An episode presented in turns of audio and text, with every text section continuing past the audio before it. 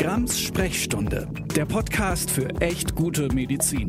Eine Kooperation von Spektrum und Detektor FM.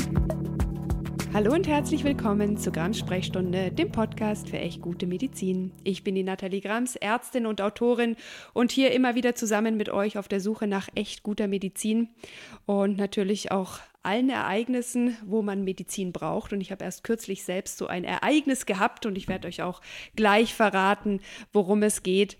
Aber bevor wir ins Thema einsteigen, würde ich euch nochmal bitten wollen, diesen Podcast sehr gerne zu bewerten, zu teilen oder vielleicht auch eine spezielle Folge an jemanden zu schicken, der diesen Podcast noch nicht kennt. Und Ansonsten habe ich fast keine Vorrede heute, außer dass ihr mir natürlich eure Erfahrungen mit echt schlechter Medizin schicken könnt an sprechstunde.detektor.fm oder wenn ihr irgendeine Frage habt zur Medizin oder auch gerne zur Pseudomedizin, ihr kennt mich ja, dann ist das das richtige Postfach für euch. Und damit Genug der Vorrede, ich mache es heute ganz kurz. Ich möchte ganz herzlich meinen heutigen Gast begrüßen, Physiotherapeut und Schmerzexperte. Hallo, lieber Gino, möchtest du dich meinen HörerInnen einmal ganz kurz selbst vorstellen? Hi Nathalie, danke erstmal für die Einladung. Wie du schon gesagt hast, ich bin Gino. Ich komme aus dem Schwarzwald, wohne aber mit meiner Frau jetzt in Aschaffenburg seit ein paar Jahren. Und wenn man es ganz kurz fassen will, also ich bin Physiotherapeut und ich zeige Sportler und Sportlerinnen mit Schmerzen, wie sie durch evidenzbasierte Physiotherapie ihre Leistungsfähigkeit zurückgewinnen. Und ich liebe es, mein Wissen und meine Erfahrungen mit anderen Therapeutinnen und Trainerinnen zu teilen. Sehr gut, deswegen bist du heute hier ähm, und ich freue mich ganz besonders auf dein Wissen zum heutigen Thema, eben weil ich selbst kürzlich betroffen war. Ich darf es mal ganz kurz skizzieren. Ähm, ich bin nämlich sehr froh, dass ich heute einen Schmerzspezialisten und Mann vom Fach als Gast im Podcast habe. Ähm, ich hätte dich allerdings auch vor eineinhalb Wochen sehr, sehr dringend gebraucht. Ich habe mich ähm, so wie immer, ganz normal, Alltagsbewegung an meinen Arbeitsplatz gesetzt. Und mir ist es so dermaßen in den Rücken gerauscht. Ähm, das habe ich echt noch nie erlebt. Beziehungsweise ich habe schon mal so was ähnliches erlebt in meinen Studienzeiten. Da habe ich äh, gelacht und dann das bekommen, was ich jetzt auch hatte, einen Hexenschuss. Und zwar so einen richtigen. Und man kann sich es vielleicht nicht vorstellen, wenn man das selbst noch nicht hatte, wie man plötzlich wirklich von einer Sekunde auf die andere einen solchen Schmerz erfahren kann, der einen ja, komplett bewegungsunfähig macht. Und ich bin in meinem Fall überhaupt nicht mehr vom Stuhl hochgekommen, wirklich nur mit Hilfe ähm, auf alle Viere irgendwie gelangt. Und da stand ich dann erstmal eine Dreiviertelstunde völlig bewegungsunfähig vor Schmerzen.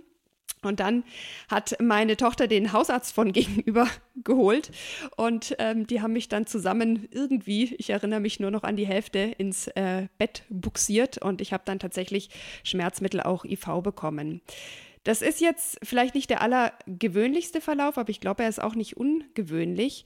Ähm, vielleicht sollten wir aber erstmal über die Basics sprechen. Was ist denn so ein Hexenschuss? Das habe ich mich echt auch wirklich gefragt. Wie kann das sein, dass das so krass aus dem Nichts heraus wehtut? Wo kommt dieser plötzliche Schmerz her? Und vielleicht auch, es gibt ja Abstufungen in der Heftigkeit. Wie kann es sein, dass es bei manchen total extrem ist und bei anderen eher so ein, ja, ich habe da so einen ziehenden Rücken und in ein, zwei Tagen ist das wieder weg. Hilf uns doch vielleicht erstmal bei der Einordnung. Mhm, gerne. Also Hexenschuss ist jetzt kein Begriff, den ich so in meiner Therapie verwende, aber der wird tatsächlich in der Gesellschaft häufig verwendet, deswegen greifen wir den natürlich hier auf. Letztendlich ist es einfach, wie du es beschrieben hast, ein ganz plötzlich eintretender, stechender Rückenschmerz. Was natürlich entscheidend ist, ist die Frage, gab es ausstrahlende Schmerzen des Bein, also übers Gesäß ins Bein rein oder nicht? In Abhängigkeit dessen war dann eben die Nervenwurzel mit betroffen oder nicht. Wenn die Nervenwurzel mit betroffen ist, dann sind die Schmerzen nochmal eine ganze Ecke schlimmer. Ähm, aber das ist so die grobe Einteilung, würde ich mal sagen, von mhm. einem Hexenschuss. Vielleicht äh, Fachbegriff ist ja akute Lumbago, dann haben wir den hier auch mal erwähnt. Ich dachte mir, das kennt keiner, schaltet ja keiner ein, wenn ich dazu eine Folge mache. Ja, äh, aber auch dieser Begriff, ne, wenn man ehrlich ist, ist auch nur eine örtliche Beschreibung ja. des Schmerzes. Ja, akuter also, Kreuzschmerz, so ungefähr genau, heißt es vielleicht. Ja, ja. Was passiert denn da eigentlich? Also woher kommt der Schmerz? Was, man hat ja immer so das Gefühl, da, also die Hexe schießt einem da so rein, ne? da verschiebt sich irgendwas. Ist das wirklich so? Mm, letztendlich ist es schon so, also erstmal, was die Ursache ist, ist es nicht ganz klar, das zu sagen.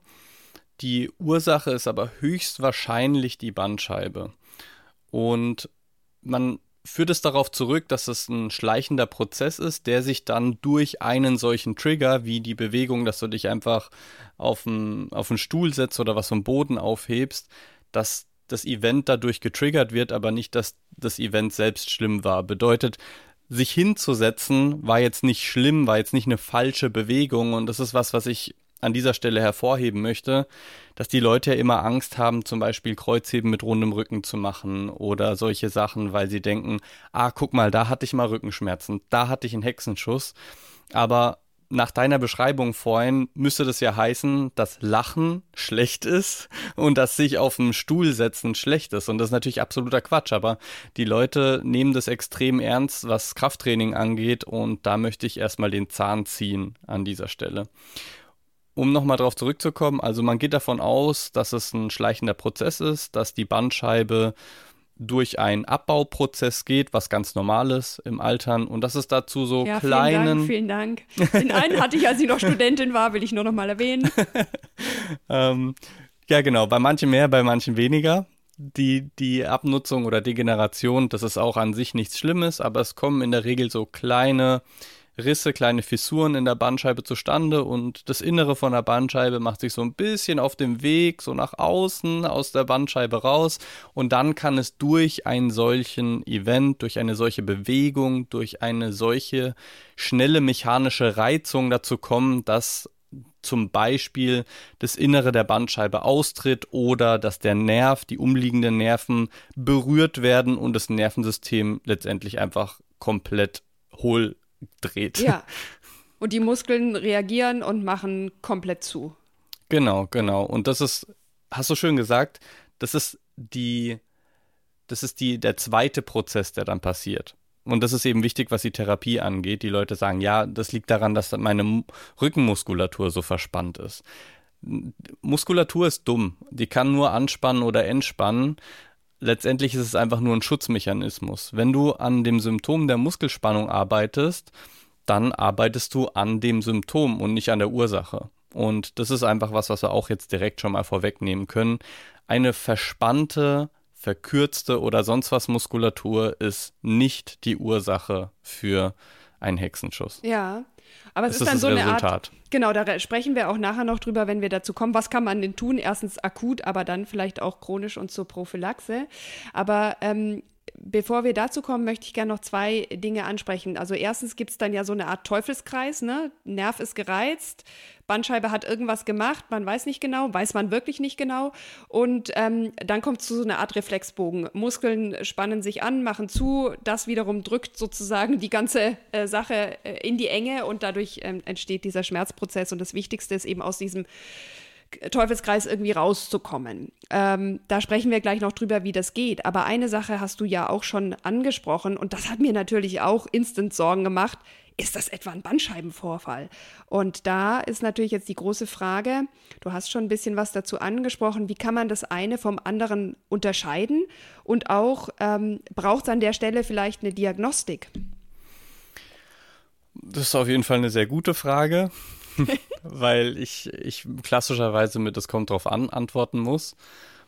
Also ja, man, man kann versuchen, das zu unterscheiden, zum Beispiel durch ein MRT-Bild, wenn man dann sieht, okay, da ist eine Vorwölbung, zum Beispiel L5, L4S5 oder L5S1. Also was so die, ja. Genau, genau, was so die üblichen Bereiche sind für so einen Bandscheibenvorfall. Dann kann das ein Indiz dafür sein, dass das die Ursache oder eine der Ursachen für die Rückenschmerzen war, aber es kann auch einfach nur eine blöde Korrelation sein. Also es gibt ja diese ganz bekannte Studie von Brinicki et al. aus dem Jahr 2015, wo die eben zeigen, wie viele Leute asymptomatisch sind und Bandscheibenvorwölbung, Extrusion etc. haben. Deswegen ja, man kann ein bildgebendes Verfahren machen. Ich stelle dann immer so die Frage, was bringt's dir? Also wenn es für dich wichtig ist, irgendwas zu sehen auf einem Bild, damit du was in der Hand hast, manche Menschen sind ja so, dann meinetwegen kannst du das Bild machen, aber was die Therapie angeht, verändert sich dadurch nichts. Und tatsächlich ist es so, dass so viele Nocebos von Ärzten rausgehauen werden, dass ein bildgebendes Verfahren bei vielen Leuten zu einer Kinesiophobie, also Angst vor Bewegung und zu Katastrophisierung führt. Und wenn man sich dann das Angstvermeidungsmodell von Vlayen et al. 2016 vor Augen führt, dann ist dieser Katastrophisierungsprozess ganz, ganz schlimm und kann eben zu einer Chronifizierung der Schmerzen führen, also dass sie länger bleiben, als sie eigentlich müssten mhm. und oder dass die Schmerzintensität deutlich zunimmt. Ja, ja. Das macht Sinn. Trotzdem kann man natürlich die Diagnostik machen, auch vielleicht, wenn das häufiger aufgetreten ist oder wenn irgendwie, ja, du auch angesprochen hast, sich was chronifiziert oder man wirklich die Unterscheidung zu einem manifesten Bandscheibenvorfall aus irgendeinem Grund braucht, weil zum Beispiel eine Taubheit im Bein entstanden ist oder wirklich auch eine Lähmung, wo man echt denkt, boah, da sind jetzt schon Nerven tatsächlich mehr als gereizt, da ist wirklich was passiert. Da finde ich, könnte es schon Sinn machen. Ähm, wie ist es denn mit so Sachen wie Blockierung des Iliosakralgelenks oder so, was ich jetzt auch ganz häufig gelesen habe? Willst du mich provozieren? hm, herausfordern. Ja, also da habe ich immer die schönsten Diskussionen auf Instagram, muss ich ehrlich sagen, zu dem Thema ISG-Blockaden, weil ich mich dazu vermehrt schon geäußert habe. Und zwar, dass das ISG überhaupt nicht blockieren kann. Das ist eine Amphiarthrose, also ein Gelenk, das einen minimalen Bewegungsspielraum hat je nach Literatur 0,2 Grad bis maximal 2,5 Grad. Da ist so wenig Bewegung möglich. Und wenn ich dann immer die Therapeuten höre, die sagen, ja, okay, das habe ich palpiert, also mit der Hand gespürt, dass da irgendwas, eine Nutation, also eine Kippung des, des, der, des Sakrums nach vorne ist, das habe ich gespürt, das ist halt absoluter Quatsch. Das kannst du gar nicht spüren, zumal sind da viel zu viele Faszienschichten und Muskulatur drumherum, dass du da überhaupt nichts spüren kannst. Zum einen das, aber das ISG kann sich blockiert anfühlen. Absolut. Also das ist auch wieder einfach ein Schutzmechanismus, wenn dort gerade irgendwas irritiert ist, irgendeine Struktur, irgendein Nerv irritiert ist, dann ist es eine sinnvolle Schutzreaktion, zumindest temporär ein bisschen weniger Bewegung dort zu erlauben, dass wenn was Schlimmes passiert ist, dass du es nicht schlimmer machst. Aber Schmerz ist einfach manchmal komisch. Schmerz kann, kann exorbitant stark in Relation zu dem Gewebeschaden sein, wenn überhaupt einer da ist. Und es kann exorbitanter Gewebeschaden da sein und gar kein Schmerz da ja. sein. Deswegen Schmerz ist, ist verrückt und ja. sehr kontextabhängig. Ja, ich habe ja äh, in meiner Klinikzeit in der Geriatrie gearbeitet und habe äh, Wirbelsäulenbilder im Röntgen gesehen. Da hast du gedacht, da steht kein Bröckchen mehr auf dem anderen. Wie können die Menschen überhaupt sich noch fortbewegen? Und andere hatten so ungefähr, man hat nichts gesehen, aber stärkste Schmerzen waren da. Und ich meine, an meiner Wirbelsäule wird sich jetzt auch nichts verändert haben von letzter Woche auf heute, aber ich bin wieder komplett schmerzfrei. Also es ist ja schon lustig, wie du sagst. Und wer jetzt noch eine Frage zu blockierten Gelenken, Wirbeln oder sonstigem hat, ähm, hört bitte in meine kürzlich aufgenommene Chiropraktik-Folge ähm, rein. Und wer glaubt, dass ähm, solche Schmerzen mit Neuraltherapie behandelt werden können, der hört in meine letzte Podcast-Folge rein. Da habe ich beides mal schon sehr kritische Folgen zu gemacht. Ach, Jetzt, sehr schön, da muss ich mir die auch mal anhören. Ja, sehr, sehr gerne. Und übrigens, ich will das an der Stelle noch erwähnen, du hast ja auch einen super Podcast. Ähm, wer also da mehr Infos braucht, hört bitte auch bei dir mit rein. Ich habe deinen Podcast natürlich auch sehr gerne in den Show Notes verlinkt. Dankeschön. Jetzt bei mir hier geht es ja immer um echt gute Medizin und in meinem Fall war es einfach so, dass ich echt heftige Schmerzmittel bekommen habe. Das ist ja aber nicht unbedingt das Beste und auch nicht das Einzige, was man machen kann, weil diese Schmerzmittel natürlich auch Nebenwirkungen haben können und weil du ja auch richtigerweise gesagt hast, das ändert ja nichts an der Ursache. Was kann man denn gemeinhin evidenzbasiert tun? Jetzt bist du natürlich als Physiotherapeut Experte, aber wir können ja trotzdem ganz kurz zumindest auf die ärztliche Behandlung eingehen. Ich habe auch die Leitlinie zur Behandlung des akuten äh, Rückenschmerzes äh, für euch in die Shownotes gepackt. Also was kann man therapeutisch tun? Was tut man, wenn es passiert ist sozusagen? Ja, also wenn man sich die Leitlinie anschaut, dann sind die Empfehlungen nicht gut für die ärztliche Therapie, beziehungsweise die Dinge, die eine sehr gute Empfehlung haben, sind die, dass man die Schmerzmittel möglichst, möglichst schnell wieder absetzen ja. soll. Mhm. Also ja, ich, ich finde, ich war früher mal ein, ich will jetzt nicht sagen Feind, aber nicht so ein großer Fan von Schmerzmedikation, weil ich natürlich aus der Physiotherapie komme und sage, lass uns mal probieren, das alles möglichst konservativ zu machen. Eben weil du auch gesagt hast, dass es viele Nebenwirkungen durch Schmerzmedikation geben kann.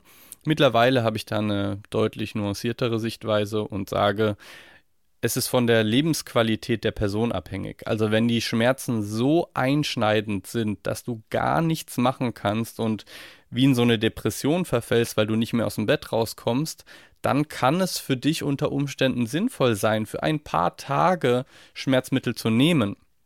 Wenn man sich auch die Literatur von Louis Gifford anschaut, der dann eben auch über den Einfluss von Stress auf Heilung spricht, in dem Kontext wird es dann auch nochmal spannender, weil Stress dazu führt, dass Heilung und Regeneration langsamer stattfindet. Ich glaube, 50 oder 60 Prozent langsamer hat Louis Gifford beschrieben. Müsste ich aber nochmal genau nachgucken, die Prozentzahl, also nagel mich da nicht fest. Auf jeden Fall deutlich langsamer, wenn du in Stress bist und Schmerzen sind ein sehr starker Stressor. Bedeutet, wenn wir eine Gewebeproblematik haben, die an Regeneration benötigt, dann kann es sogar sinnvoll sein, Schmerzmedikation zu nehmen, damit du nicht so stark gestresst bist wegen des Schmerzes. Ist auch ein spannender Ansatz. Viel weitere Literatur habe ich dazu noch nicht gesehen, aber einfach mal so im Hinterkopf behalten, finde ich nicht verkehrt. Ja, also das ist so mal ein kurzer Abriss zu, zur Schmerzmedikation. Ja. Aber was kann man sozusagen abseits ähm, davon tun, also abseits von Medikamenten, weil äh, irgendwo ähm, hatte ich ja selber auch das Gefühl, okay, in dem Moment wusste ich mir einfach auch nicht anders zu helfen. Ganz ehrlich, ich habe mich selten so hilflos gefühlt. Ähm, ich habe auch äh, einen Alltag mit drei Kindern, wo es einfach weitergehen muss und einen Job, ähm, wo ich sogar am gleichen Tag noch weiterarbeiten musste. Also ich war jetzt in gewisser Weise gezwungen, irgendwas ganz Akutes und Drastisches zu tun. Aber erstens ist das ja nicht gesund und zweitens ähm, gibt es ja viele weitere Möglichkeiten. Äh, hilf uns doch mal, was man gemeinhin tun konnte. Ich meine, abseits von solchen Tipps, die man ja auch immer sofort und überall liest, nicht komplett in die Ruhe gehen. Ein bisschen Bewegung ist weiterhin, sofern möglich, eben auch durchaus gut, um diesen ganzen Teufelskreis da zu lösen. Wärme kann zum Beispiel helfen, eine warme Badewanne, eine Dusche, wenn man da überhaupt noch reinkommt. Aber was gibt es so, sozusagen auch an Übungen möglicherweise, die man machen kann? Oh, die liebe ich, die Frage. Welche Übung gegen XYZ? Also erstmal vorab, ich bin ein riesiger Fan von möglichst früh, möglichst viel bewegen. Deswegen ist meine, meine Fußnote in meinen Newslettern und so weiter immer bleib in Bewegung. Das ist meine Fußnote. Tatsächlich ist aber hier ein Fall, wo man ein bisschen differenzieren muss, weil es davon abhängig ist, was die Ursache der Schmerzen ist. Wenn es radikuläre Schmerzen sind, wo eben die Nervenwurzel betroffen ist, stellt man dadurch fest, dass die Schmerzen im Bein häufig größer sind als im Rücken. Also so als kleine Orientierungshilfe. Dann geht aus der Evidenz nicht hervor, dass es am schlausten ist, sich möglichst schnell viel zu bewegen, was was für meinen Bias hin zu viel Bewegung natürlich echt kacke ist, aber ich, ich muss das hier halt rela relativieren. Immer diese in, Evidenz, ja. Ja, es ist, in diesen Fällen ist es tatsächlich sogar sinnvoll, dem Nerv mal ein bisschen Ruhe zu geben, mhm. weil der sehr angepisst ist gerade. Und ein angepisster Nerv, der äußert sich mit sehr starken Symptomen und die Regeneration eines angepissten Nervs, wenn ich es mal so sagen darf, ist auch nicht so optimal. Deswegen in diesem Fall, wenn radikuläre Schmerzen da sind, würde ich tatsächlich sogar, und es tut mir im Herzen weh, das zu sagen, aber mal zumindest eine Woche einen ordentlichen Gang runterfahren. Und dann natürlich schmerzadaptiert bewegen. Und das hängt eben mit diesem multimodalen Ansatz, was Schmerz angeht, zusammen. Also wir müssen Schmerz ganzheitlich betrachten. Welche, in welchem Kontext befindest du dich? Dein Kontext ist mit drei Kindern, bedeutet, da geht eine gewisse, ein gewisser Stress mit einher. Du musst funktionieren können. Wenn du ein Programmierer oder eine Programmiererin wärst, der oder die einfach am Schreibtisch sitzt den ganzen Tag, keine Kinder hat und keinen Partner und es dir nicht wehtut, wenn du sitzt, ja, dann hängt mit diesem Schmerz ja nicht sonderlich viel bei dir zusammen. Und da muss man einfach den Mensch ganzheitlich betrachten und schauen, was bedeutet dieser Schmerz für dich und wie können wir eventuell schädliche Denkmuster von dir angehen. Bedeutet, wenn du jetzt die Angst hast, dass dich beugen, nach, nach vorne zu beugen, also etwas aufzuheben oder sowas, schlecht ist und das die Ursache für deine Schmerzen ist, dann sollten wir schauen, dass wir möglichst früh in der Reha diese Angst vor Bewegung, diesen falschen Denkansatz überarbeiten, indem wir dir eine leichte Progression reingeben, wie du wieder die Beugung der Wirbelsäule trainieren kannst. Und sorry, dass ich dir hier gar keine klare Antwort gebe von wegen, ich würde anfangen mit Sit-ups, dann würde ich das machen, dann würde ich das. Nee, gibt's einfach nicht. Und was man in dem Zusammenhang auch noch sagen kann, Stabilisationsübungen für die Wirbelsäule sind definitiv nicht allgemeiner Bewegung überlegen, was die Lumbago angeht. Mhm. Also das, du meinst also, man soll sozusagen in seine gewohnte Bewegung zurückfinden, vielleicht auch in sein gewohntes Sportprogramm und jetzt nicht unbedingt äh, krasse Rückenübungen machen. Das kommt darauf an, was die gewohnte Bewegung ist. Ja, okay. Weil, Auf der Couch sitzen.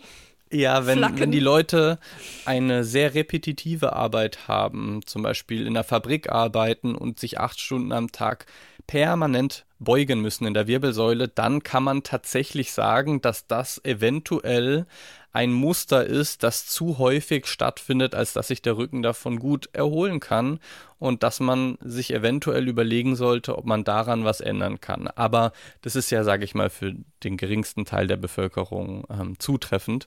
Deswegen gesunden Bewegungsgewohnheiten wieder nachgehen oder anfangen nachzugehen, weil sich die Bandscheibe eben natürlich durch Belastung und Entlastung ernährt. Okay, also was man sozusagen tun kann, auch damit es nicht wiederkommt, darüber sprechen wir auch noch. Ich habe dich jetzt zweimal das, also mein persönliches Reizwort ganzheitlich sagen hören. Du weißt ja, ähm, meine Geschichte macht mich da in gewisser Weise sensibel. Oh, aber ja, stimmt. ganzheitlich heißt ja, getriggert. genau, heißt für dich ja vor allem individuell und den Menschen in seinen Lebensumständen sehen. Ich habe genau. nämlich aber bei der Recherche, ich habe dann natürlich gegoogelt, was kann man tun bei Hexenschuss, sofort gemerkt, dass es alle möglichen absurden alternativen, vermeintlich alternativen Vorschläge gibt, was man da tun kann. Und ich habe auch äh, in diesem Podcast schon sehr kritisch über Liebscher und Bracht ähm, gesprochen. Da könnt ihr auch sehr gerne reinhören. Ich weiß gar nicht, ob deren Übungen, die die da jetzt anbieten, ob die gut oder schlecht sind. Aber ähm, ich habe sehr viel Bullshit, um es mal beim Namen zu nennen, gesehen, was man angeblich alles tun kann. Auch von Nahrungsergänzungsmitteln bis hin zu äh, irgendwelchen absurden Behandlungsverfahren erfahren. Ähm, es gibt HeilpraktikerInnen, die sich irgendwie zu speziellen Hexenschuss-Coaches ähm, ähm, umbenennen und wirklich jede Schmerzmedikation auch richtig gehen verteufeln. Wir haben es hier auch differenziert betrachtet und so ist es ja auch ähm, richtig.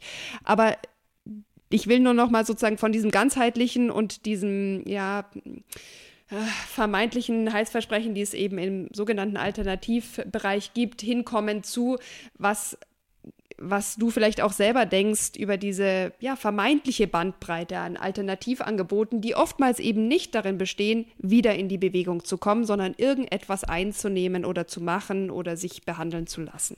Ja, also jetzt muss ich wieder ausholen und dir eine nicht klare Antwort darauf geben, was du mit Sicherheit liebst. Und ich würde sehr gerne äh, dein Confirmation Bias füttern und dir einfach sagen, ich kann dir 100% zustimmen, ist genauso wie du es gesagt hast. Und dennoch muss ich sagen, dass sich auch hier meine Sichtweise verändert hat. Letztendlich bin ich grundlegend 100% bei dir. Also, dass sich behandeln zu lassen nicht so gut ist für die Selbstwirksamkeit und das Selbstvertrauen in den Körper wie selbst proaktiv etwas zu machen. Und das fördere ich immer bei meinen Patienten und Patientinnen und gebe ich auch den Therapeuten und Therapeutinnen, Trainer, Trainerinnen mit in der Education. Das ist so immens wichtig. Wenn man jetzt aber, und das muss man eben fairerweise sagen, die Literatur anschaut, dann ist es tatsächlich so, dass man nicht klar sagen kann, aktive Maßnahmen wie Training sind jetzt definitiv besser als manuelle Therapie etc. Und ich hatte meinen Kampf mit manueller Therapie schon ein paar Jahre lang, wo ich gesagt habe, manuelle Therapie brauche ich nicht machen. Wenn die irgendwie manuell arbeiten sollen, dann können sie sich ja auch eine Faszienrolle oder sonst was nehmen. Ja, es ist halt, also ich probiere es immer so zu erklären, Schmerz ist multifaktoriell, also von ganz vielen Faktoren abhängig es ist sehr komplex, aber wir haben dadurch sehr viele Stellschrauben, an denen wir drehen können. Und das ist was Schönes. Und es kann sein, dass du mit einer Erwartungshaltung in die Therapie kommst, dass manuelle Therapie helfen wird und dass Übungen nicht helfen werden, aus irgendwelchen Gründen. Sei das ein Artikel, den du gelesen hast oder sonst was. Dann kann es sogar sein, dass du mit manueller Therapie bessere Ergebnisse erzielst als mit Trainingstherapie das ist komplett gegen meinen Trainingsbias und Aktivitätsbias, aber wir sind in der Evidenz nicht so klar, als dass wir sagen könnten, ja klar, du musst einfach ein paar Übungen für die Multifidi machen, für den Transversus und dann läuft es wieder. Das muss einfach ein bisschen besser stabilisiert werden und dann passiert es auch nicht mehr. Nee, können wir einfach nicht so sagen. Also Schau die Person in ihrem Lebenskontext an, schau dir die Erwartungshaltungen der Person an, schau dir die Ängste der Person an, schau dir an, was der Person wichtig ist an Funktion, an Aktivität und wie man diese möglichst schnell wieder integrieren kann in die Reha. Mhm. Mhm. Ja, macht Sinn für mich. Ähm, und dann ist das breite Portfolio insofern vielleicht ja wieder gut, weil jeder was äh, und jede was für sich findet. 100 Prozent. Äh, ja. Ähm, Gibt es denn auch Dinge, die schädlich sind oder irgendwas, wo du sagst, ja, also das bringt aber halt gar nichts? Das ist eben genau das Thema, wo ich lange war, von wegen, okay, Schröpfen kannst du komplett lassen, Dry Needling kannst du komplett lassen und so weiter und so fort. Es gibt aber de facto Leute, bei denen das hilft. Und sobald es, selbst wenn es nur eine geringe Prozentzahl ist, bei denen es hilft, hat es seinen Stellenwert. Und das sage ich ungern, aber es ist nun mal so. Es wäre nicht meine erste Wahl. Ich kann das ethisch nicht vertreten, einige dieser Dinge zu machen andere Therapeuten schon und dann gehen sie diese Therapieform natürlich auch mit einer anderen mit einem anderen Selbstvertrauen an. Ne? Welche Souveränität hast du als Therapeut? Wie verkaufst du die Therapie? Hat maßgebliche Auswirkungen auf den Therapieerfolg. Naja, klar. Placebo- und Kontexteffekte, auch hier ja. natürlich wichtig, gerade bei Schmerzthemen. Aber ähm, wir, wir haben eben das Grundproblem, ich suche ja hier immer nach evidenzbasierter Medizin und natürlich auch guter Behandlung, dass es hier gar nicht so ganz klar ist, wie ist die Evidenz für was. Also auch die schulmedizinische Behandlung in Anführungsstrichen oder die klassisch physiotherapeutische Behandlung hat eben keine eindeutige Evidenz, weil es halt auch irgendwie an der Ursache kann man ja schwer was machen. Ne? Man muss diesen Kreislauf von Schmerz, Muskelkontraktion, äh, Schonhaltung und dadurch noch mehr Schmerzen oder so irgendwie durchbrechen. Aber dann ist das Problem ja auch weg. Und wie man das schafft, ist ja letztlich auch egal. Hauptsache, du hast es ja gesagt, es passt zur Person, es passt zu den Lebensumständen und zu dem, wie dann eben auch der Körper ähm, gebaut ist oder so. Ja, ganz genau. Man muss da halt ganz individuell schauen, wie das bei der Person jetzt aussieht. Und das ist die Antwort, die man so ungern hört. Ne? Man hätte gerne einfach irgendwie so ein so ein Trainingsplan, okay, wenn ich das abarbeite, dann werden meine Schmerzen jeden Tag auf der VHS-Skala um eins weniger, so ungefähr. Und es geht genau nach zehn Tagen ist das Schmerzlevel von acht auf zwei runtergegangen. Geht aber halt schön. einfach nicht. Ja. Da wäre der Podcast aber auch furchtbar kurz. Insofern sind wir ja froh, dass es so nicht ist.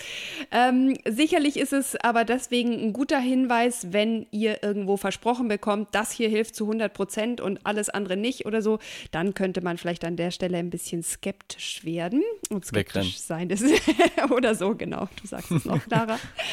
ähm, aber Vielleicht kommen wir jetzt gegen Ende hin zur wichtigsten Frage. Ähm, vielleicht auch die Frage, die ich äh, im Moment am wichtigsten finde und dir deswegen Prävention. stellen möchte. Prävention, ja. Gibt es irgendwas, was man tun kann, damit das nicht wiederkommt? Mm, ich bin ein Fan von der ähm, Cognitive Functional Therapy, also von dem Ansatz. Und zwar insbesondere der Baustein, wie kannst du gesünder sein? Also wenn man den Patienten oder die, oder die Patientin fragt, wie kannst du gesünder sein? Und das sind eben so viele Dinge wie Schlafverhalten, wie Ernährungsverhalten, wie Bewegungsverhalten, wie Beziehungen im Leben. Das sind alles Einflüsse auf Schmerz und das gibt eben der Person sehr viel Möglichkeit, Schmerz proaktiv selbst anzugehen. Klar ist es so, und das kann ich jetzt auch sagen, habe ich vorhin auch schon gesagt, dass es wichtig ist, dass die Bandscheibe belastet wird. Also wenn du jetzt bettlägerig wirst und dir denkst, ach so, ja gut, wenn ich meine Bandscheibe nicht belaste, dann kann ich das ja nie wieder bekommen. Dem ist halt nicht so. Die baut ja dann auch ab. Deswegen ist es sau wichtig, in Bewegung zu bleiben. Eventuell, dass man eben schaut, dass man repetitiven Stress, wie ich es vorhin schon erwähnt habe, wenn das einfach so viel ist, dass man acht Stunden jeden Tag Beugung am Tag hat, das sollte man eventuell überdenken. Ja, oder halt acht, neun, zehn Stunden sitzen, wie ich das im Moment habe. Auch vielleicht nicht das Beste. Ja, einfach, es kommt darauf an, was du sonst noch am Tag über machst. Ne? Also ich will jetzt nicht, bei manchen Leuten ist es nicht anders möglich. Mhm. Dann denken sie sich, toll, ich bin jetzt verteufelt. Ich habe eben einen Job, wo ich so viel sitzen muss. Heißt das jetzt automatisch, dass ich einen Bandscheibenvorfall entwickeln werde? Definitiv nein man sollte einfach schauen, dass man gesundes Bewegungsverhalten irgendwie integrieren kann, die Wirbelsäule belastet und dann eben schaut, dass man für eine ordentliche Erholung der Wirbelsäule sorgt im Sinne von Ernährung und Schlaf, wenn man es so einfach nennen möchte. Und die Gesundheit der Nerven ist natürlich auch wichtig. Also wenn man ans Thema radikuläre Schmerzen denkt, das ich vorhin angesprochen habe. Und da sollte man eben schauen, dass man die Nerven schön durchbewegt. Also die Wirbelsäule in alle Bewegungsrichtungen durchbewegt, dass die Nerven einfach schön geschmeidig bleiben. Thema Neurodynamik. Das scheint auf jeden Fall sehr positive Effekte zu haben. Das geht zumindest aus der Literatur hervor. Mhm. Sehr, sehr gut. Das heißt, in Bewegung bleiben auch hier die Fußnote. Oh, und ähm, leider sind wir auch tatsächlich schon am, am Grunde des Podcasts ähm, angekommen, also quasi fast am Ende.